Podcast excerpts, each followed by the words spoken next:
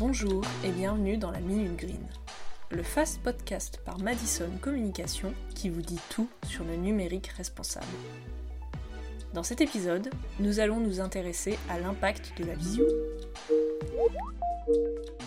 On le sait tous, avec la crise sanitaire actuelle, nous avons augmenté de manière considérable notre usage des outils de visioconférence. Il est donc important de choisir la solution qui a le moins d'impact sur l'environnement. Vous commencez à être habitué, tout est une question d'usage. Avant toute chose, le choix de la solution a son importance. Et ça tombe bien, la société Green Spector a étudié 19 applications pour déterminer lesquelles étaient les moins énergivores. Ils ont examiné plusieurs scénarios, avec caméra, uniquement en audio, ou encore avec partage d'écran. Pour commencer, on identifie la solution qui nous correspond le mieux. Vous faites des réunions audio seulement?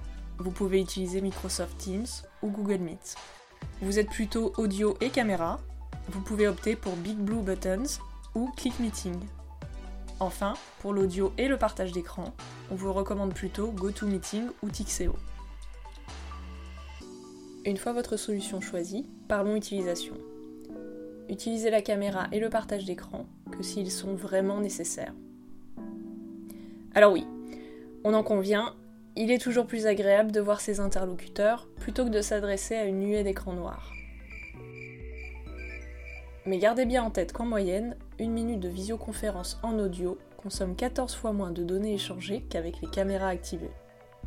Et sur mobile, une visioconférence est 3 fois plus impactante pour l'environnement quand on ajoute la vidéo à l'audio.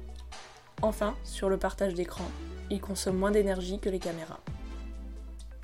Pour finir, le choix du device doit aussi être réfléchi. Il vaut mieux préférer la connexion depuis votre ordinateur plutôt que sur votre smartphone. On va terminer sur une touche positive.